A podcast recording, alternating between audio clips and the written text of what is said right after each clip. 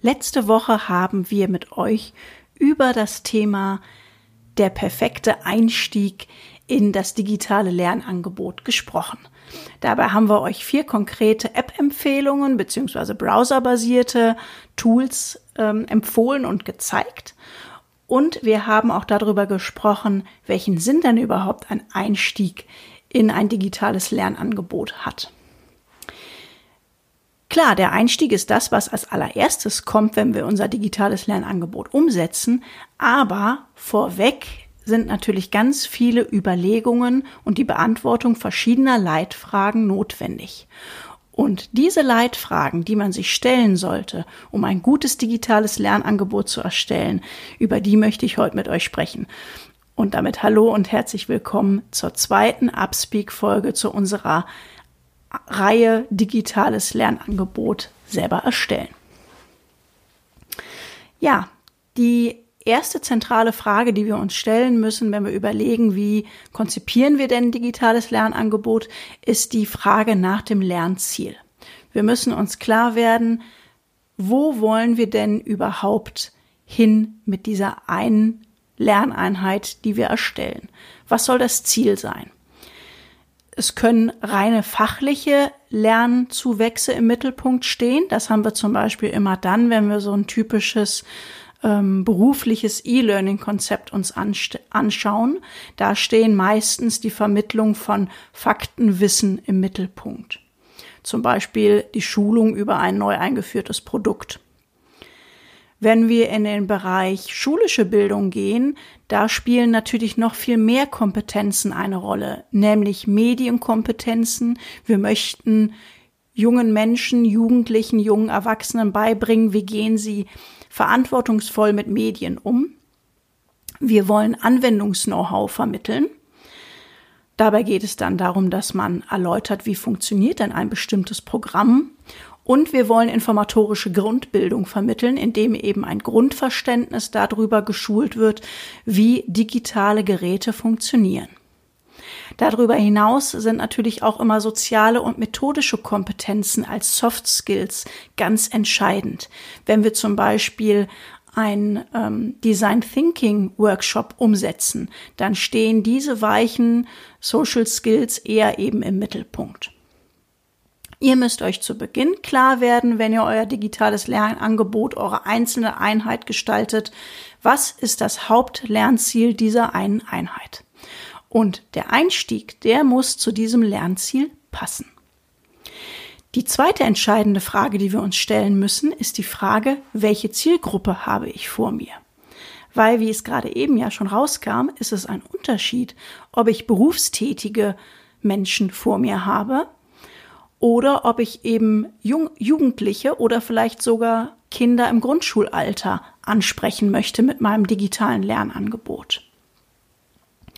Einmal sind natürlich die Themen diesbezüglich sehr unterschiedlich. Dann ist natürlich die Art der Aufbereitung des digitalen Lernangebotes ganz extrem abhängig von der Zielgruppe. Und es sind natürlich auch ganz andere technische Endgeräte vorhanden, die ich voraussetzen kann für mein digitales Lernangebot. Darüber hinaus ist es auch immer wichtig, dass man sich in dem Zusammenhang die Frage stellt, welche sozialen Medien werden denn zum Austausch untereinander genutzt? Oder auch, um sich selber zu informieren. Weil diese digitalen Medien kann ich natürlich dann auch schon wieder für meine eigenen digitalen Lernangebote nutzen, wie zum Beispiel YouTube, Instagram.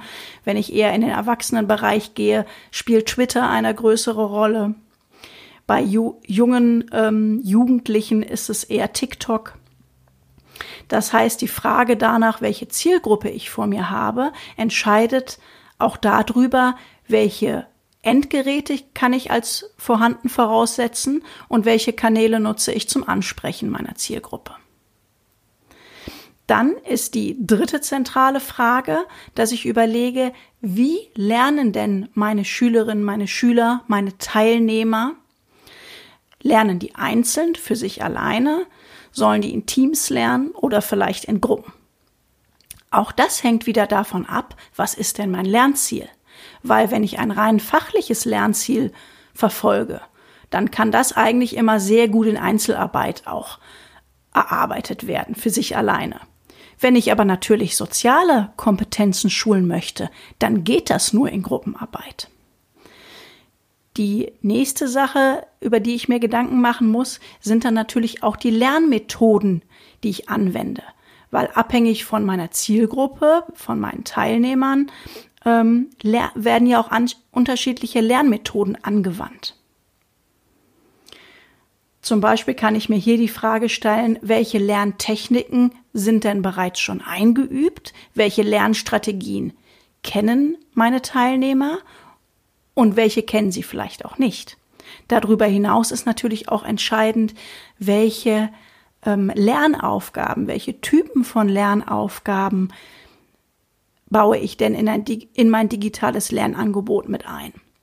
Hier kann man einmal unterscheiden zwischen Aufgaben, die dafür da sind, um neue Wissensstrukturen und neue Kompetenzen anzueignen. Und man kann aber natürlich auch Lernaufgaben ähm, anwenden, um eben bereits vorhandenes Wissen, vorhandene Kompetenzen zu vertiefen. Da gibt es zum einen natürlich dann auch die Einteilung der Lernaufgaben hin, dass ich problemlösungsorientierte Aufgaben mir angucke. Man kann Entscheidungsaufgaben mit einbauen, man kann Gestaltungsaufgaben einfordern und letztendlich natürlich auch Aufgaben, die die Beurteilung eines bestimmten Sachverhalts fordern.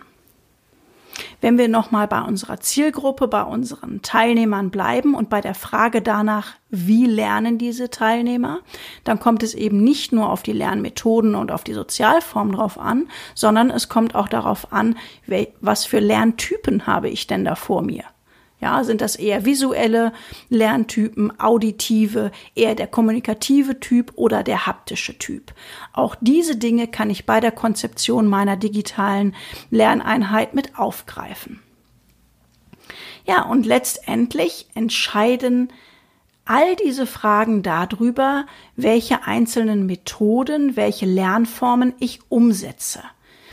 Man kann nämlich einmal auch da sich darüber Gedanken machen, wird eher formell gelernt oder eher informell. Wenn ich form formelle Lernstrukturen habe, dann sind die immer sehr stark gesteuert, sehr stark organisiert und vorgegeben. Informelles Lernen findet eben eher selbstorganisiert statt und da gibt es nicht starke Strukturen, die anleiten.